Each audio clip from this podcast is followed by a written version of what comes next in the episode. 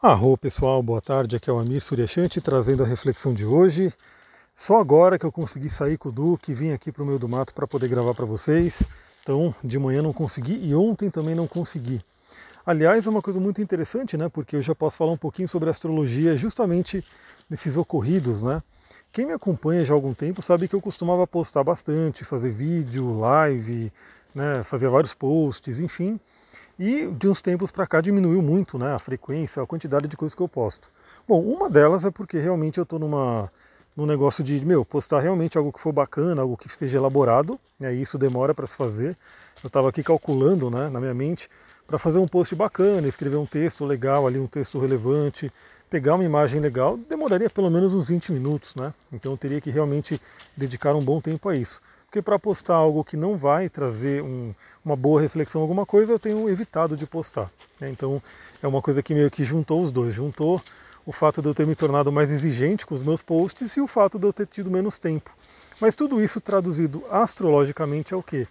Saturnão, né, o senhor que bloqueia um pouco a nossa vida, né, ele geralmente traz bloqueios na vida, ele está em Aquário, como todo mundo deve saber, quem me acompanha aí, quem acompanha astrologia, Saturno está em Aquário, e eu tenho Mercúrio em Aquário. Então, Saturno está ali, ele passou agora pelo primeiro decanato de Aquário, está mais ou menos ali no segundo, e eu tenho o Mercúrio em 8 graus de Aquário. Ou seja, o meu Mercúrio, ele tem, ele está ainda sentindo influência e de uns tempos para cá, ele tem sentido essa influência de Saturno. Então olha que interessante, né? Mercúrio é a comunicação e Saturno em cima do meu Mercúrio meio que bloqueando, é, deixando mais lenta, né? Atrapalhando a minha comunicação.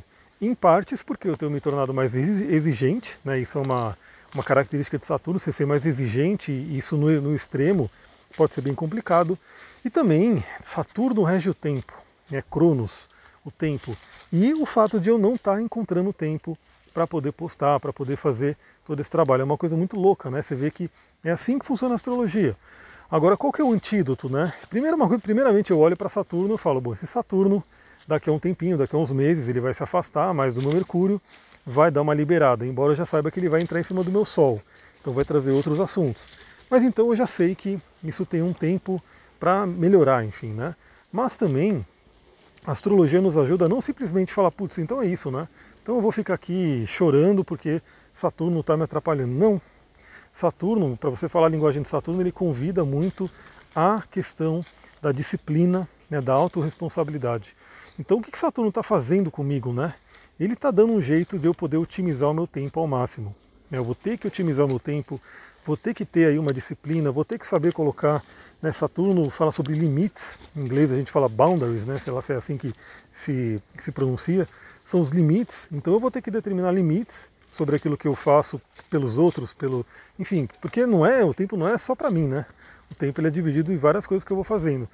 Então Saturno pode estar dizendo, né, não, você vai ter que determinar um limite. Né, você não pode, né, você tem que pegar o seu tempo e tomar conta, tomar conta do seu tempo, não simplesmente dar o tempo aí né, para todo mundo e de repente ficar sem. Olha só como que é, né? Um, um, único trânsito, uma situação da vida e algumas reflexões que podem ser feitas e principalmente com o antídoto, porque não adianta somente falar, né? Ah, Saturno está bloqueando aí o seu Mercúrio, então sente e chora. Não. Saturno está bloqueando Mercúrio, beleza, está acontecendo na sua vida? Olha só qual que é a, a, a linguagem de Saturno para você poder aprender a lidar. Olha, falamos isso para falar e também hoje, hoje, né, vamos aí, eu fui convocado para uma live, então estarei fazendo uma live às 5 horas da tarde, eu e a Sullivan, minha parceira, estaremos falando sobre relacionamento, enfim, vai ser uma live bacana e talvez seja essa a minha, o meu regresso ao mundo das lives, enfim, ao mundo dos vídeos. Como eu falei, eu fiquei um tempo afastado, principalmente de live, né, depois dos vídeos e mantive só os áudios, mas quem sabe essa é uma oportunidade de ir voltando. Os vídeos eu já estava com muita vontade de voltar a fazer, né, para botar vídeo no YouTube, e as lives vamos ver, né? Vamos ver como é que vai ser a live de hoje, se a galera vai entrar, se a galera vai compartilhar, enfim. Por isso eu peço, se você gosta, se você tem interesse, entra lá, né, 5 horas da tarde, estaremos conversando aí sobre relacionamento, e aí, obviamente, eu vou trazer as minhas especialidades e a Sullivan vai trazer as especialidades dela. Vai ser bem bacana. Mas a, a, o áudio de hoje é para a gente conversar enquanto o Duque está aqui se jogando no meio do mato, dos galhos. É isso aí, Duque.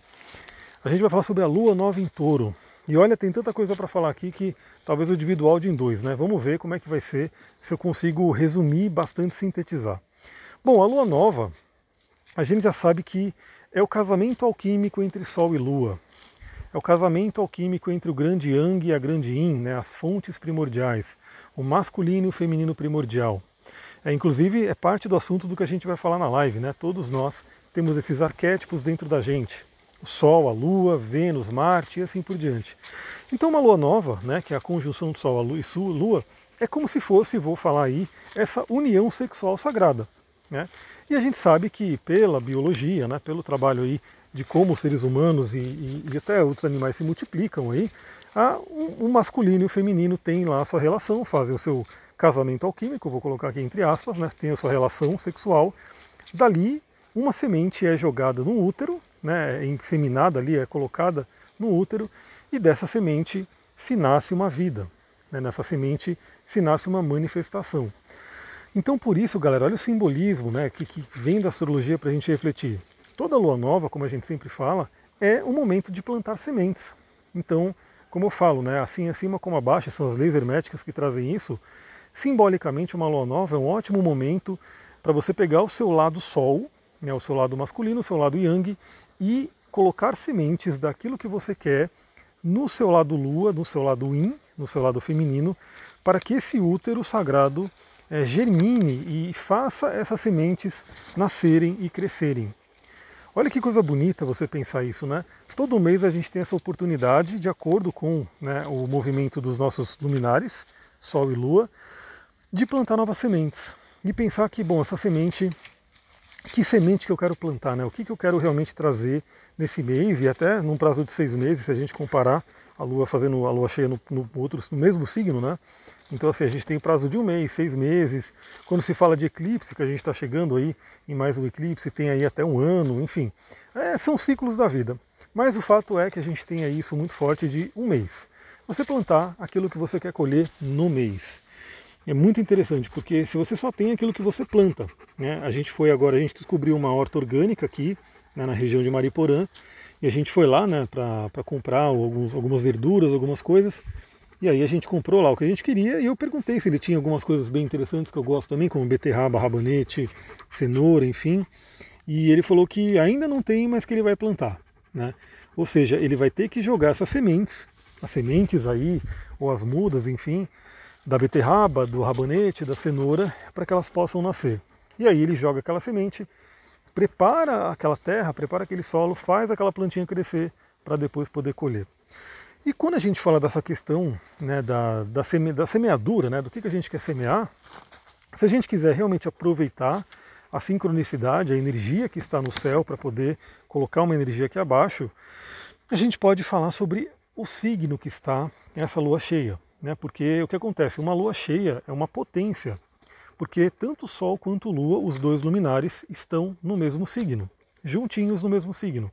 Ou seja, temos aí um arquétipo sendo trazido à tona de uma forma plena, de uma forma muito forte, com o seu lado feminino e o seu lado masculino juntos, trabalhando juntos. E qual é o signo que estamos falando? O signo de touro. Signo de touro. Aliás, essa lua, lua nova né, vai ocorrer, ocorrer às 16 horas de hoje, se você estiver ouvindo assim que eu mandei, você vai ainda pegar aí, é o momento dessa lua nova praticamente, e ela vai ocorrer no grau 21 de touro.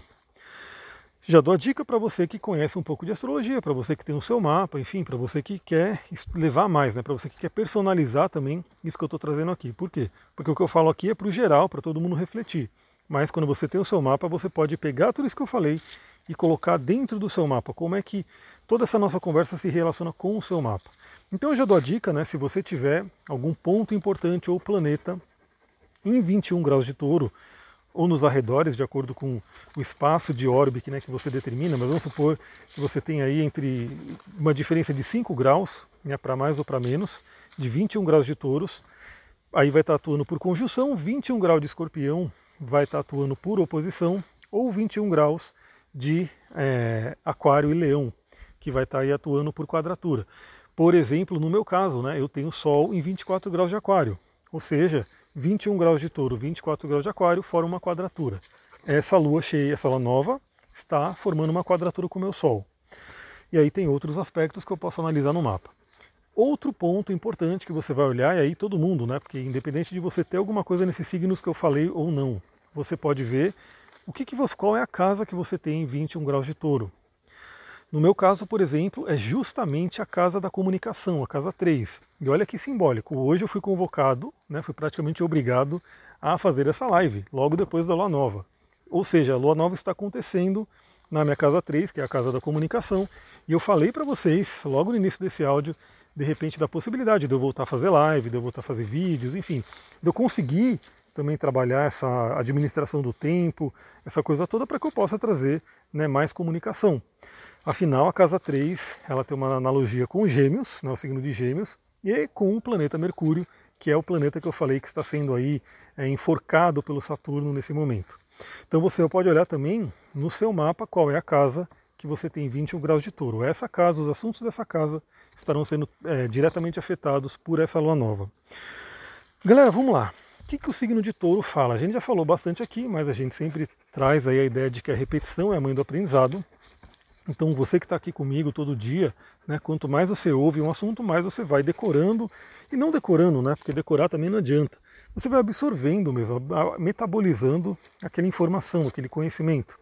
Então o signo de touro é um signo de terra, né? ele fala sobre a materialidade, ele fala sobre a nossa, nossa sobrevivência aqui na matéria, né? nesse plano físico, nesse plano terreno. É um signo de terra fixo, ou seja, ele, ele potencializa ele firma muito esse, esses ideais do elemento terra. Por isso que é um signo extremamente ligado à questão da sobrevivência, da segurança, né, do nosso bem-estar, do nosso corpo, né, da ligação com a natureza. Afinal, eu sempre falo, sem, sem natureza não há vida, galera, não há vida.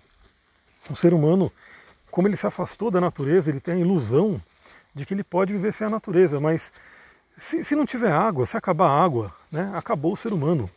Se o ar não tiver mais respirável, né, se o ar estiver extremamente poluído por qualquer motivo, acabou o ser humano, acabou a vida.